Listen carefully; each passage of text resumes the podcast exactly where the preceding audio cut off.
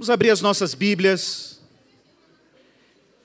Evangelho de João, capítulo 10, verso 6. Nós estamos aí trabalhando uma série ah, nesse período pascal, período de quaresma, em que estamos refletindo um pouco sobre a identidade de Jesus. Jesus faz várias vezes no Evangelho de João afirmações sobre quem ele é.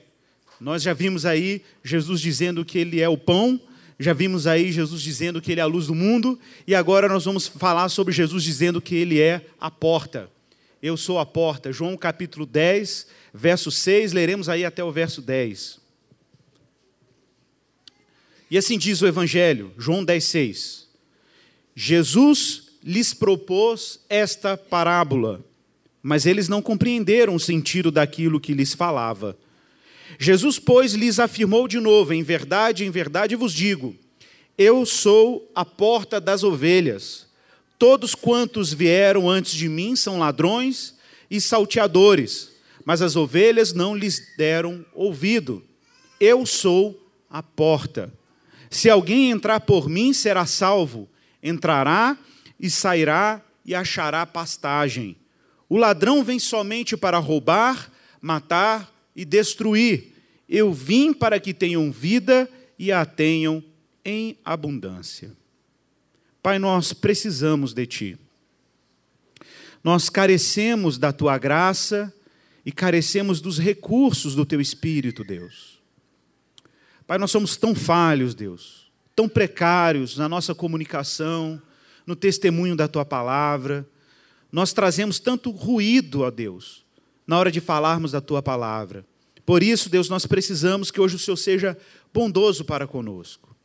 Que o Senhor nos dê condições de falar de ti e anunciar o que teu evangelho fala de ti com responsabilidade, com quebrantamento, com contrição de espírito. Precisamos, ó Pai, que a tua palavra seja iluminada aos nossos corações. Ó Pai, os nossos corações iluminados em relação à tua palavra. Fala com o teu povo, Senhor habilita o nosso coração para que possamos acolher o que o Senhor tem para nós hoje, nessa manhã, como notícia boa. Que a tua palavra irradie, ó Pai, desse púlpito, para além das paredes dessa igreja, ó Pai. Que a tua palavra chegue em lugares que nós não imaginamos, em territórios do nosso coração onde nós, nenhum homem pode acessar, mas que o teu espírito pode acessar. Então, que tu sejas glorificado, que Cristo seja honrado a partir deste lugar é a nossa oração em nome de Jesus. Amém. Irmãos, no último domingo, nosso irmão Jonathan tratou aqui sobre Jesus, dizendo que ele era a luz do mundo. E ele tratou aí com vocês um pouco sobre a cura de um cego de nascença, que foi curado por Jesus ali no tanque de Siloé, em Jerusalém. Por ocasião daquela cura, você deve se lembrar, aquele homem que nascera sem nunca ter visto, fora tocado por Jesus de maneira extraordinária e teve os seus olhos abertos para o mundo, para a realidade, a partir de um ato de graça, milagre, um grande sinal do reino que Deus havia operado nos olhos daquele homem cego de nascença. O problema é que a cura daquele homem se tornou um grande escândalo religioso. Um grande escândalo porque quem fizera aquele milagre era Jesus de Nazaré um homem que já vinha sendo rejeitado pelos judeus, particularmente por um grupo religioso chamado dos fariseus. Um grupo religioso judaico, dado ao zelo pela lei, pessoas profundamente religiosas, dedicadas à religião judaica, à Torá, como dizem os judeus. Mas, de alguma maneira, Jesus era alguém extremamente constrangedor. Jesus causava perplexidade Jesus causava desconforto, porque Jesus não se encaixava em certas expectativas religiosas. Jesus não se encaixava em certas aspirações messiânicas que os judeus respiravam sobre o ungido de Deus que viria. Jesus era o homem de Nazaré, o jovem de Nazaré. O jovem do lugar onde sequer grandes mestres judeus tinham, tinham origem. Os grandes mestres judeus eram formados na Judéia, em Jerusalém, que até hoje é um grande centro acadêmico judaico. Mas de Nazaré, não, isso não encaixava. Isso não era, não se conformava ao que os judeus esperavam do Messias. Mas por ocasião disso, os judeus estão o tempo inteiro, os fariseus estão o tempo inteiro tentando entender aquele evento. Porque como pode esse homem da periferia do mundo, da periferia de Israel, ter operado tão grande milagre num homem cego de nascença? Observe, isso, isso inclusive é um ponto de tensão. Se você ler o capítulo 9, o capítulo, o capítulo que antecede o 10, isso é um grande constrangimento. E o próprio cego diz: Vocês já ouviram ou já tiveram relato de algo dessa natureza antes? E o tempo inteiro estão arguindo, eles estão questionando, inquirindo aquele cego, para ver se de alguma maneira Jesus se encaixava, ou pelo menos Jesus fosse, aquele milagre fosse justificado de alguma maneira. Eles estão apurando, não é possível. Ele fala: ah, Eu sou cego, nasci cego, agora estou vendo. Isso é um fato empírico, é uma prova concreta, é simplesmente um fato. E eu não tenho nem condições ainda de dizer quem é Jesus. O que eu posso dizer para vocês é que eu era cego e agora estou vendo.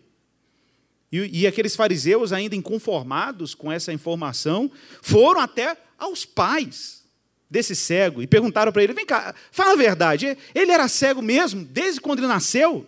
Completamente cego. Completamente cego. Gente, Jesus é constrangedor. Jesus é constrangedor. E Jesus fala uma linguagem que parece outro idioma aos ouvidos desses religiosos. Olha, isso não é muito diferente da nossa cultura e da nossa sociedade.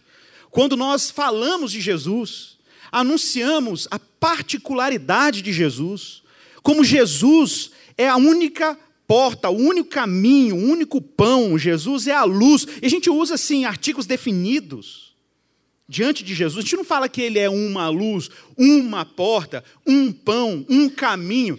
Né? Cristãos são ousados a ponto de dizer que Jesus não, não tem outra alternativa para além dele. E que mensagem politicamente incorreta igual a essa que nós temos? Não é? Porque seria tão confortável se numa roda de amigos alguém dissesse, não, eu, para mim o meu caminho é Buda, ah, o meu caminho para mim é uma ideologia específica. Não, para mim o caminho é porque eu acredito em Allah e Mohammed é o seu profeta. Para mim o caminho é a lei judaica. Para mim o caminho é a reencarnação. Seria tão cômodo se a gente chegasse nessa roda e falasse simplesmente assim: é, e para mim Jesus é um caminho também. E está todo mundo feliz aqui, não é verdade? Afinal de contas, cada um escolheu o seu caminho para encontrar o sentido da vida, o propósito da existência, ser iluminado, purgar os nossos pecados, resolver o problema do karma, sei lá. Né? De repente, isso seria tão confortável. Mas, bendito artigo definido, que coloca exclusividade na mensagem de Jesus. Exclusividade. Já contei essa história aqui de, uh, de um missionário, David Platt, no livro dele, Radical, muito legal, tem em português, eu acho já, Radical. Né? E o David Platt ele conta um evento em que ele está conversando com. Tá, ele está na Ásia, ele encontra um hindu conversando com um muçulmano, e os dois estão batendo papo sobre as suas similaridades religiosas. E de repente um vem e diz assim: não, a minha religião a gente faz assim para chegar até o sagrado, e aí o outro, não, a minha também a gente faz determinadas coisas para chegar até o sagrado, e aí eles vão discutindo metodologia, as diferenças metodológicas de cada uma das suas religiões para se chegar ao sagrado. E aí o Platt interrompe generosamente a conversa, e você me permita, me permite entrar aqui na conversa, aí ele diz assim: peraí, vocês estão dizendo então que cada uma das suas respectivas religiões, hinduísmo e islamismo, são caminhos alternativos para se chegar a Deus? Aí ele usa até uma analogia, então vamos imaginar uma montanha, em que cada pessoa executa um caminho diferente para chegar ao pico da montanha, que é onde está o sagrado. Uns fazem caminho em zigue-zague, outros fazem caminho em círculo, outros vão como alpinista. Tem gente que tem religião mais sofisticada, vai de teleférico, né? Então, vai muito de cada prática religiosa. É isso que vocês estão dizendo? Aí ele, ele diz, olha, é isso mesmo, você entendeu. Pois é, isso não é o cristianismo. Ele fala, isso não é o cristianismo. O cristianismo não é uma mensagem, não é uma fé, não é uma boa notícia, não é uma metodologia que diz o caminho que os homens devem fazer para galgar o sagrado, para chegar no sagrado. Isso não é o cristianismo. O cristianismo não é uma metodologia. O cristianismo não é um conjunto de procedimentos religiosos, uma receita de bolo religiosa para você construir a sua escada até a eternidade. O cristianismo é justamente o inverso disso. A mensagem do Evangelho não fala de um Deus que está oferecendo para pessoas uma, uma orientação, boas práticas morais, para você chegar até onde Deus está. O cristianismo fala a respeito de um Deus que desceu a montanha em direção aos pecadores, porque os pecadores não tinham qualquer condições de subir a montanha. Essa é a mensagem singular. Então, quando Jesus está dizendo que Ele é o pão que desceu do céu, o pão vivo que desceu do céu, quando Jesus diz que Ele é a luz, e quando Ele diz que Ele é a porta, Ele está sendo particular mesmo. E esse é o grande escândalo. Jesus está dizendo: não tem caminho alternativo. Não há caminho alternativo. E essa é a mensagem constrangedora, como foi constrangedor para os fariseus processar o evento que tinha acontecido, porque não há registro histórico de alguém que nascera cego e por um milagre fora curado por aquele homem. Quem é esse homem? Jesus de Nazaré. Observe, há um esforço para encaixar Jesus em certos critérios religiosos. Há uma tentativa de domesticar Jesus. Eles ficam completamente enlouquecidos. Olha aí sua Bíblia, João capítulo 9.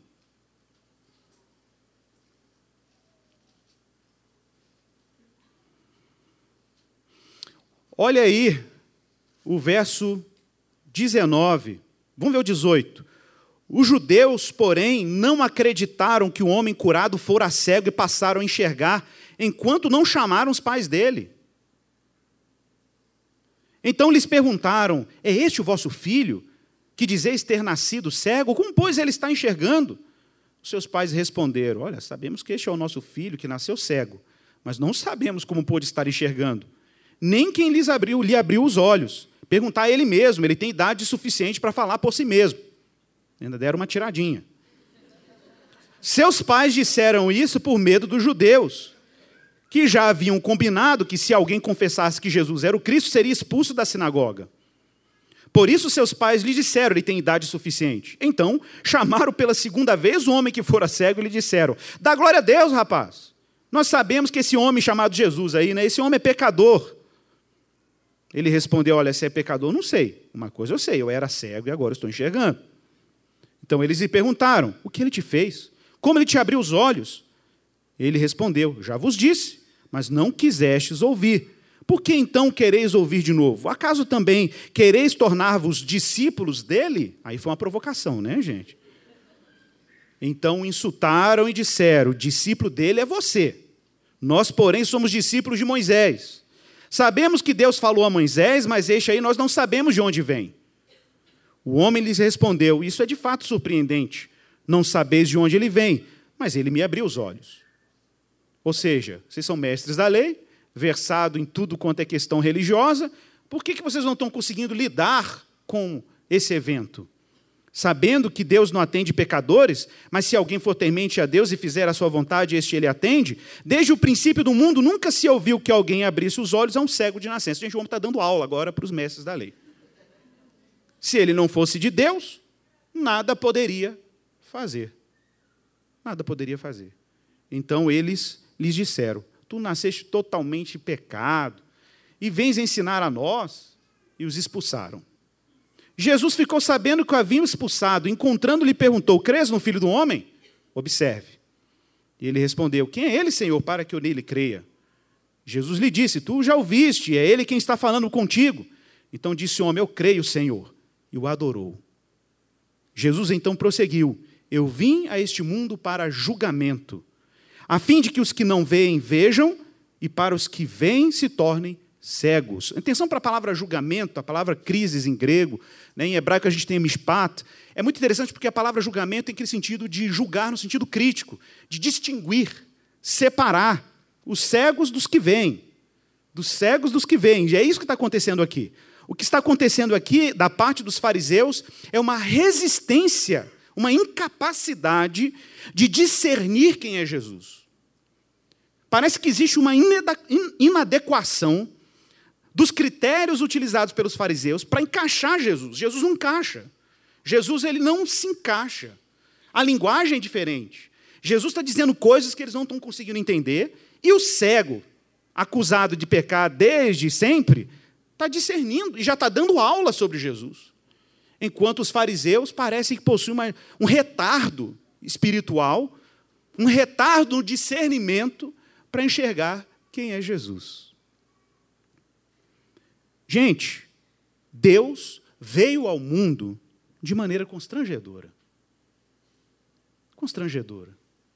Tem um escândalo na mensagem de Jesus. Tem um constrangimento na mensagem de Cristo. Cristo não encaixa nas expectativas alheias. Todo mundo quer fazer recortes específicos de Jesus. Todo mundo quer abstrair Jesus. Abstrair é tirar Jesus do contexto dele e tentar encaixar ele em outro contexto. Porque lidar com o fato de que Jesus está aí e que ele fez algumas coisas que são estranhas, pelo menos na nossa perspectiva humana, é um fato, ele está aí. Jesus esteve aqui. Jesus passou por este mundo, deixou marcas irreparáveis na história. Como lidar com Jesus? Cada um faz o seu recorte para lidar com Jesus. Um faz um recorte revolucionário de Jesus. Um faz um recorte de Jesus, maior psicólogo do mundo. Né? Não é isso? Jesus coach, líder. Jesus mentor. Cada um faz um recorte. Jesus médium, Jesus avatar.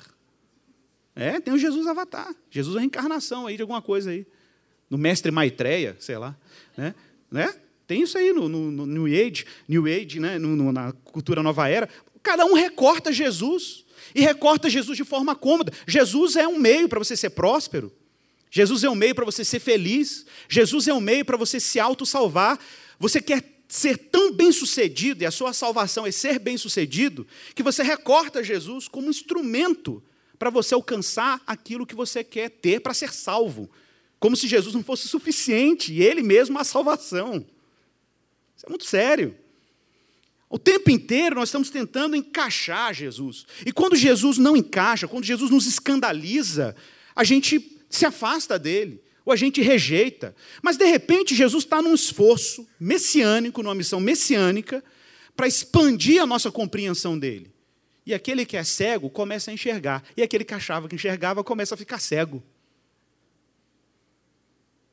Porque ele está julgando. Jesus está separando bodes de ovelhas. Jesus está separando os que são do seu rebanho e aqueles que não são do seu, do seu, do seu rebanho. Jesus está separando as ovelhas que conhecem a sua voz e aquelas que não conhecem a sua voz. E aí ele vem e afirma no verso 7. Jesus, pois, lhes afirmou de novo.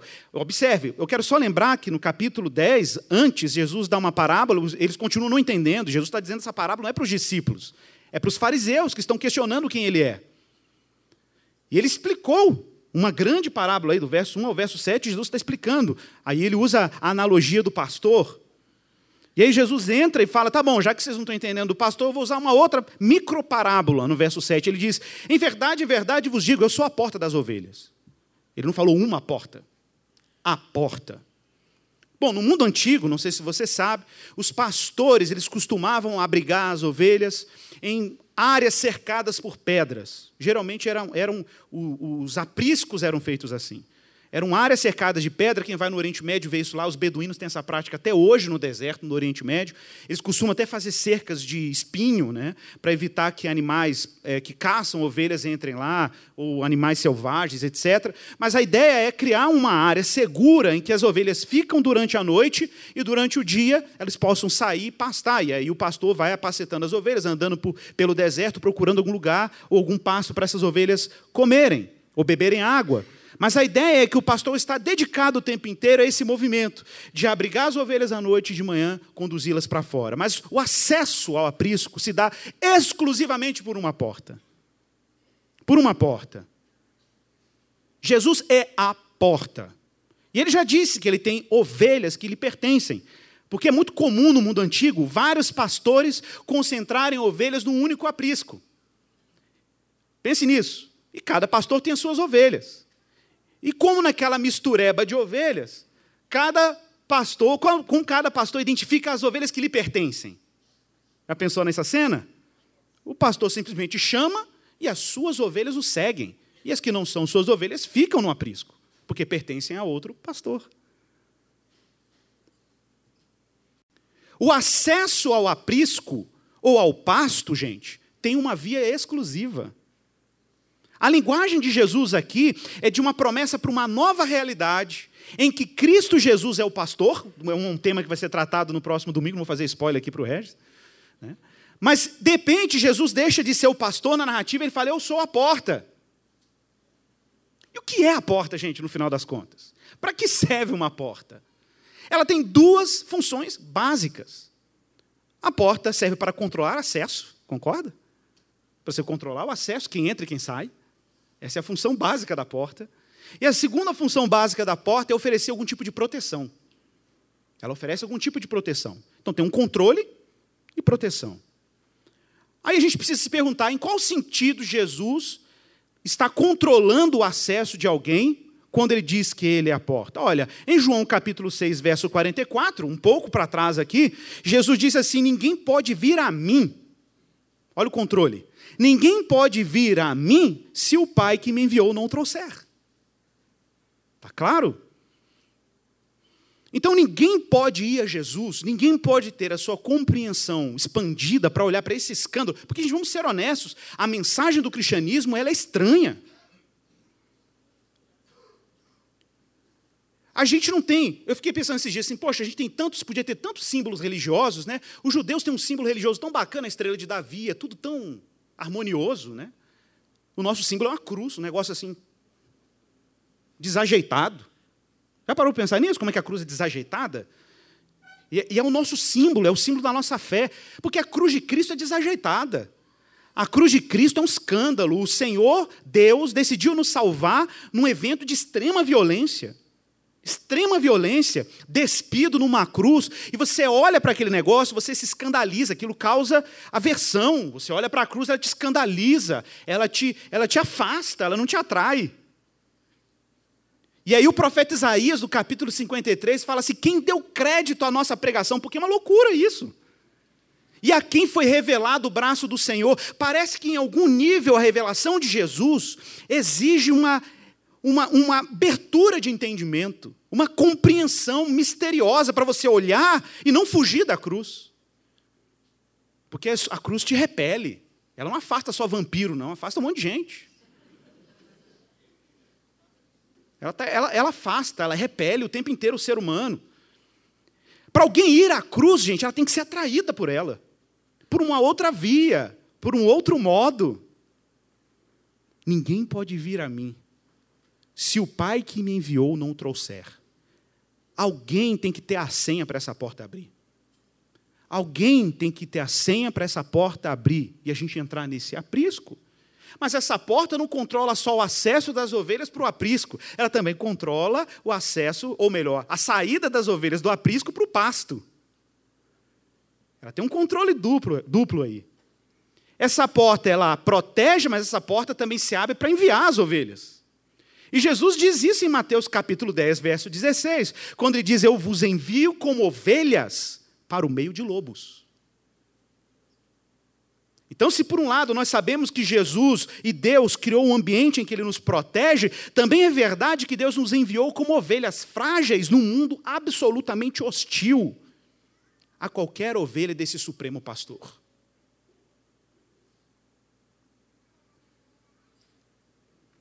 Mas a porta, além de controlar esse acesso para dentro e para fora, a porta protege as ovelhas enquanto elas estão no aprisco.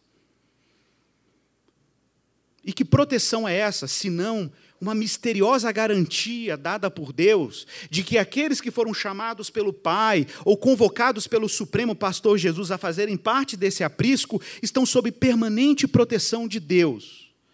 Porque Deus não enviaria as suas ovelhas no mundo, mesmo para o meio de lobos se ele não desse alguma garantia de que ele cuida das suas ovelhas. João capítulo 6, verso 37, Jesus fala logo em seguida que todo aquele que o Pai me dá, esse virá a mim. E o que vem a mim, de modo nenhum lançarei fora. A porta controla o acesso, mas a porta também oferece proteção. Meus irmãos, Jesus é a porta. Eu gosto muito daquela cena final do Árvore da Vida, o filme, que é uma cena que aparecem várias cenas de portas. Não sei quantos de vocês já viram um filme, mas no final do filme é exatamente isso. Um spoiler gigante aqui, mas enfim. Só cenas de porta. É porta submersa, o cara entrando numa porta, é a porta da casa, e é porta o tempo inteiro, e do outro lado é a eternidade. Jesus é a porta, gente, porque Jesus está oferecendo acesso a um novo mundo, Jesus está oferecendo acesso a uma nova realidade. Jesus está oferecendo acesso a um mundo, a uma realidade em que as coisas não se, se dissolvem, as coisas não se deterioram. Lembra a linguagem de Jesus? Abra sua Bíblia, Lucas capítulo 13, verso 22.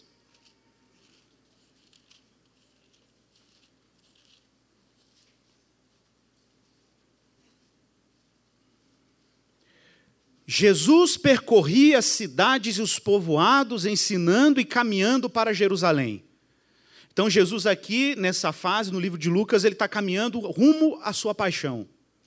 E Jesus vai discipulando, Jesus vai ensinando, Jesus vai instruindo, vai anunciando o Evangelho. E uma pessoa lhe perguntou: Senhor, são poucos os que se salvam? Ao que ele lhes respondeu: Esforçai-vos por entrar pela porta estreita porque eu vos digo que muitos tentarão entrar e não conseguirão. Quando o dono da casa houver se levantado e fechado a porta, e de fora começar a desabater a porta, dizendo: Senhor, abre-nos a porta, e ele vos responder: Não sei de onde sois. Então começareis a dizer: Comemos e bebemos na tua presença, e tu ensinaste nas nossas ruas. Ele vos responderá: Não sei de onde sois. Afastai-vos de mim, todos vós que praticais a iniquidade. Ali haverá choro e ranger de dentes, quando virdes Abraão, Isaque, Jacó e todos os profetas no reino de Deus e vós lançados fora. Muitos virão do Oriente, muitos do Ocidente, do Norte e do Sul, e se sentarão à mesa no reino de Deus, pois há últimos que serão primeiros e primeiros que serão últimos. Irmãos, atenção para isso. Jesus falou que ele veio para um julgamento, ele veio para um juízo. Jesus veio para separar coisas. Ele veio para congregar os seus e repelir os que não são seus. Jesus veio para congregar as ovelhas e afastar os bodes. É isso que ele veio. Jesus veio e a porta é estreita porque ela, ela deixa quem tem que entrar, entrar, e quem não entra fica do lado de fora.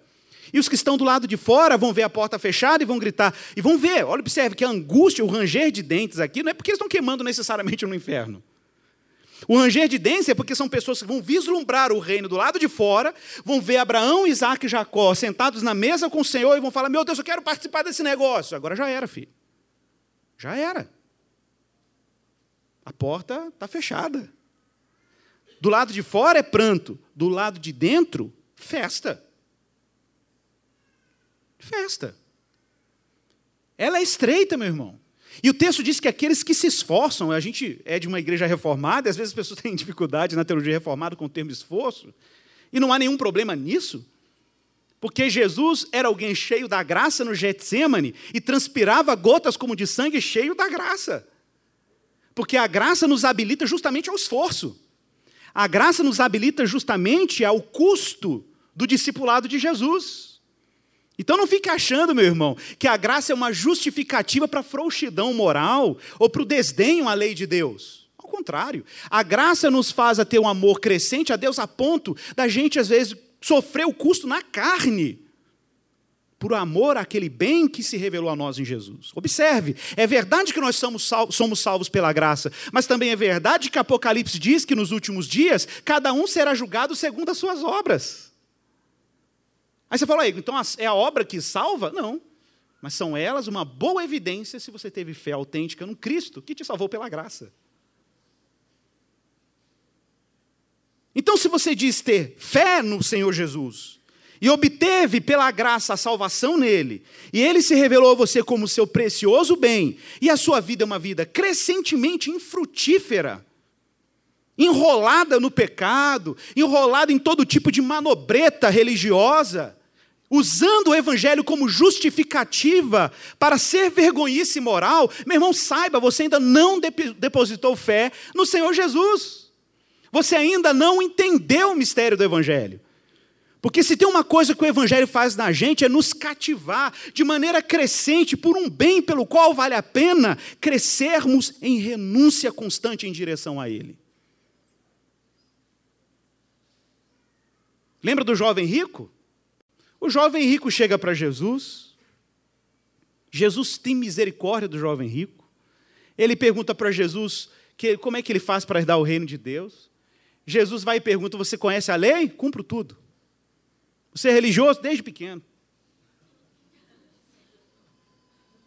Ele era um nerd religioso, entendeu?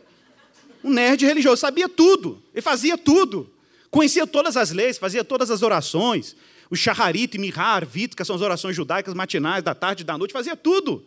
Ele era, ele era exímio. Caxias, já viu Caxias, tira 10 em tudo? Era o jovem rico. Aí Deus falou assim: ah, então, pô, você está bom mesmo, só falta uma coisa para você. Vende tudo que você tem, dá aos pobres e me segue. Aí deu bug, né, gente? Aí deu ruim. Deu ruim por uma razão muito simples. Aí você fala, oi, mas isso é muito difícil. Isso é muito difícil. Como é que eu vou dar conta de vender meus bens e seguir Jesus? Não, gente, você não está entendendo a treta do texto. Jesus está dizendo assim: se ele me enxergar, se ele ver quem eu sou, está entendendo? Se ele tiver o vislumbre da glória que está habitando aqui, em quem eu sou, ele vai olhar para as riquezas dele e vai fazer igual Zaqueu. Também era rico. Mas quando ele enxergou Jesus, ele não hesitou.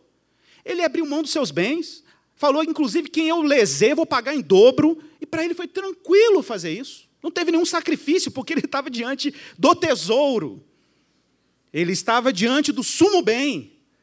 Então, quando ele estava diante do sumo bem, ele falou assim: Ué, isso é moleza, isso aqui não é nada, diante desse que eu estou enxergando aqui.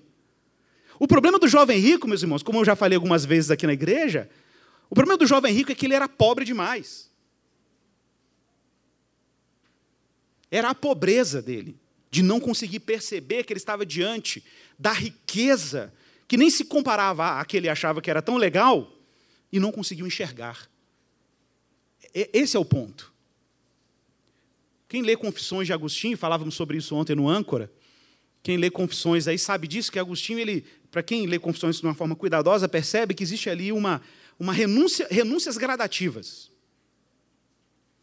Agostinho está fazendo renúncias gradativas, e o ápice da sua renúncia é quando ele opta pelo celibato. Mas é, a questão não era o celibato, a questão é que Agostinho está tendo conhecimentos progressivos de Deus, ele está marchando em direção a Deus e progressivamente Deus está se descortinando com mais nitidez para ele. Pense nisso. Cortinas vão se abrindo, você vai vendo com mais nitidez quem Deus é. E quanto mais você avança no conhecimento de Deus, mais você vislumbra a beleza que Deus é, e mais você vai renunciando coisas que antes você achava que eram impossíveis renunciar. Por isso que a porta é estreita. Está entendendo? Por isso que o caminho é seletivo. Porque Deus vai deslumbrando a gente com quem Ele é e a gente vai encontrando recursos para abrir mão cada vez mais de coisas que nós achávamos que eram preciosas quando comparadas a quem Ele é. Por isso que cristãos apegados ao pecado, cristãos apegados a hábitos que não são nada cristãos, cristãos obsessivos com seu próprio sucesso, obsessivos com a sua própria segurança financeira, cristãos obsessivos com seu dinheiro, avarentos, não correspondem à realidade de quem Cristo é. E observe, Deus não está falando assim para você, ah, meu irmão, a partir de hoje, renuncia e eu vou te aceitar. Não é essa a questão. Não é essa a questão. Deus não está, Deus não quer, Deus não vai se impressionar com a sua renúncia. É o contrário. A sua renúncia é baseada no fato de que você se impressionou com Deus e por isso você consegue abrir mão de coisas que você não abria mão antes. Porque o que está, o que está te esperando depois dessa porta, meu irmão? É, esse é o ponto. O que está lá do outro lado? Está lá Abraão, Isaac, Jacó, sentados na mesa com os santos e todo mundo jubilando, e você vai olhar para aquilo e vai ver aquilo como uma coisa real, muito mais real do que a vida que você está vivendo aqui agora. Muito mais real, muito mais nítida. Por isso que os que ficam do lado de cada porta gemem, porque foram privados daquilo. E aí, Jesus, no verso 10, ele diz assim: o ladrão, o ladrão vem para roubar, matar e destruir. E é óbvio que o texto não está falando do diabo. Se você ler o texto inteiro, você sabe que não está falando do diabo. O texto está falando de oportunistas religiosos. Pessoas que oferecem no mercado religioso projetos de pastagem boa, fakes. Você olha para o comercial e fala assim: mas essa grama está verdinha. Quando você come, é grama sintética. Você está achando que era um pasto verdejante, não era um campo, era um campo de futebol society. Entendeu? Aí você fala, não, mas eu achava que era grama. Não é não, irmão, é plástico. Não, mas era tão bonito aquele comercial. Era tão bacana aquele projeto, que pacote de viagem era tão legal. Hoje não estou falando contra a viagem, nada disso. Você entendeu, né? Eu estou falando dessa expectativa que seres humanos têm de querer queimar etapa e achar paraísos artificiais como se fosse um real. Seres humanos criam paraísos artificiais o tempo inteiro. A gente vive fantasiando coisas boas. E a gente compra coisas achando que aquelas coisas são a realidade, e elas não são. Por isso que existem ladrões. Ladrões são pessoas que fingem que são o pastor e dono das ovelhas. Eles não têm nenhum interesse de se entregar pelas ovelhas. Eles estão aí para oferecer uma falsa salvação, um falso pasto. Eles não estão interessados, eles querem saber o quanto que as ovelhas podem lhes dar o quanto você pode consumir do produto dele, do produto religioso dele. E eu gosto dessas três palavras, né? Roubar, matar e destruir. Porque existem sabotadores da realidade, você entendeu? O que é o ladrão? São sabotadores da realidade. Deus está te chamando para a realidade dele, e tem um monte de coisa que acontece durante a sua semana que tenta te sabotar que tenta drenar sua energia, que tenta roubar sua capacidade, sua fé, que tenta cativar o seu coração para outro, outros amores. O que não falta, gente, é ladrão, assassino e destruidor neste mundo, fingindo que é pastor interessado na sua integridade. Eu não estou falando de pastor de igreja, não, tá, gente? Pode ser um monte de coisa aqui. Ser, o mercado tá, é muito variado. Pode ficar tranquilo que é. Roubar. O que é roubar? Roubar, matar e destruir são três privações. Três privações. Roubar é privar alguém de uma graça, uma dádiva, um bem. Matar, privar alguém da vida, da existência. E destruir, privar alguém da integralidade, da inteireza. Então, ah, esse prédio está inteiro aqui, alguém vem e destrói. Você privou essa casa da inteireza dele. Então, quem é esse que vem para roubar, matar e destruir? Quem são esses? O que, eles estão fazendo na vida das pessoas? Privando as pessoas da graça, tentando drenar, drenar a sua vida dos recursos que Deus te deu, esgotar a sua existência, privar você da própria vida. E lembrando que o termo hebraico para vida, o termo hebraico Raim, no Antigo Testamento, eu gosto muito desse conceito, porque Raim sempre aparece no dual, né, no plural, ele nunca aparece no singular, para se referir à vida enquanto substantivo. Porque isso aponta para a intensidade. Quem estuda hebraico sabe disso. Existe um termo no hebraico que chama superlativo de grandeza. Então, quando você quer que uma expressão hebraica expresse algo grande, intenso, você pluraliza aquela expressão. Você põe ela no plural. Né? Por isso que Elohim aparece no plural. É o nome, o termo hebraico para Deus. Indica uma intensidade. Indica uma grandeza. Então, a vida, como substantivo no Antigo Testamento, sempre aparece como algo intenso algo pleno, que transborda. Mas existe alguma força operando ao contrário, para que a nossa vida se esgote, para que ela acabe, para que ela, para que ela se canse. Como também existe uma força que tenta arrebentar com a nossa vida, fragmentar ela em estilhaços. Eu falava sobre isso em Goiânia semana passada, na igreja do Rafael Pijama, eu falava sobre como que Cristo precisa voltar a ser central nas nossas igrejas. Eu falava, gente, imagine Jesus Jesus, quando apareceu ressuscitado para os discípulos, ele apareceu no meio da casa onde eles estavam. Porque o lugar de Jesus é no meio dos discípulos. Jesus não pode estar à margem da igreja. Jesus tem que estar no centro da igreja. E Jesus tem que ser o centro da nossa vida, o centro de gravidade. O problema, meus irmãos, é que se Cristo não for o centro de gravidade da nossa vida, outra coisa vai ser. E se outra coisa for o centro de gravidade da nossa vida, o, o resto da nossa vida começa a orbitar ao redor daquilo Mas a forma como essas, esses outros astros da nossa vida orbitam ao redor daquilo que a gente considera central, seja dinheiro, seja um projeto de sucesso afetivo, seja o que for, um ídolo qualquer, essas coisas começam a se relacionar de forma errada conosco. E a gente se relaciona erradamente com essas coisas também. Então o dinheiro não era para ser tão central, ele se torna central. E aquilo acaba distorcendo o modo como você lida com sexualidade, o modo como você lida com projeto de vida, com trabalho, com relacionamentos. Tudo começa a ser sabotado. Porque o que era para ser o centro não é o centro. Mas e quando Jesus se torna o centro? Quando ele vira a porta? Quando é Jesus que é o lugar que abre o acesso para uma nova realidade? Deus começa a reorganizar todas as coisas ao nosso redor. Gente, isso é impressionante.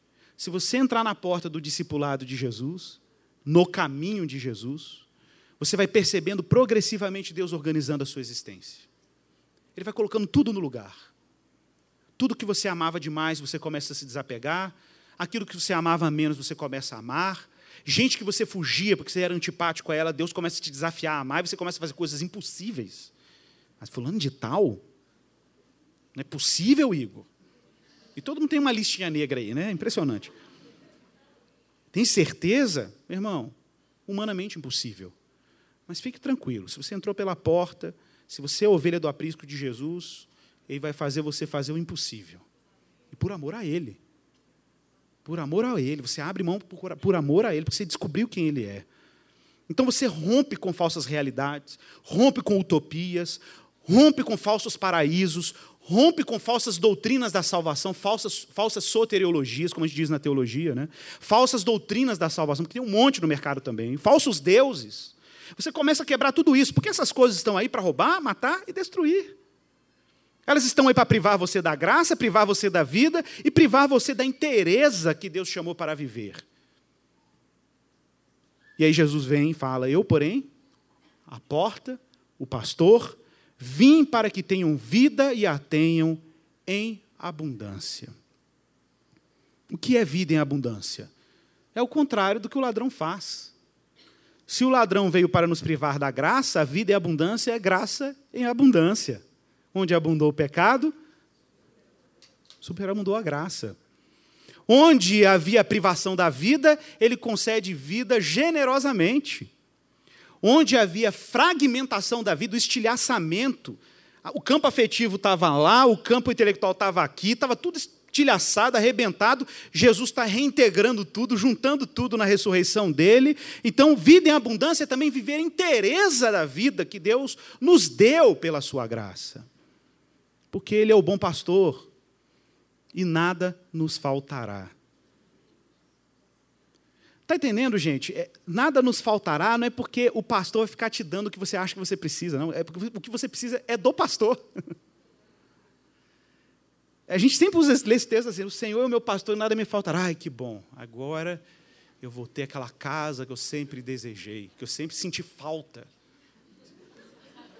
Não, não é isso. É porque o Senhor é o seu pastor que você não sente falta de nada. É diferente o texto. É porque Ele é o seu Senhor que Deus te contagia com contentamento, com gratidão. Você não fica, não vira aquela máquina de desejos supérfluos. Você se encontra pleno nele. E é por isso que ele pode te conduzir a pastos verdejantes, te levar junto a águas do descanso, refrigera a sua alma e te guia por veredas, por caminhos da justiça, por amor do seu nome. Jesus é a porta, meu irmão.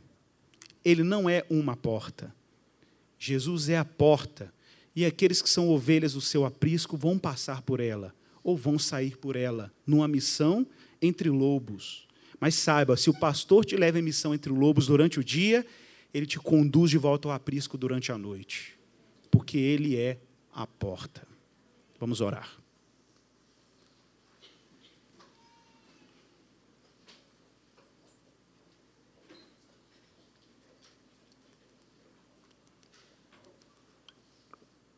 Peça a Deus para que te conceda a graça de entrar por essa porta e andar pelas veredas do bom pastor Jesus.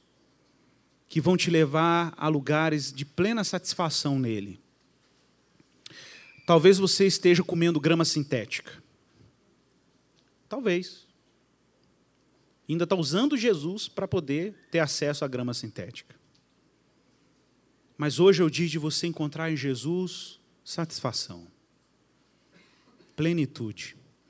Se você é ovelha desse aprisco, escute a voz de Deus te chamando para fazer parte desse rebanho.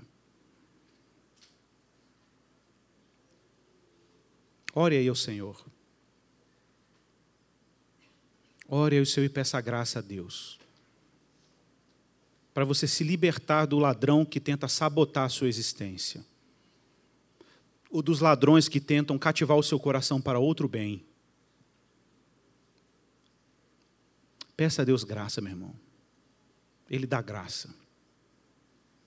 Ele dá recursos. Pai, em nome de Jesus, esse é o teu povo, Senhor. Essa é a tua igreja.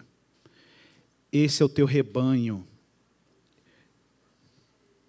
Esse é o povo que entra pela porta, e não por uma porta.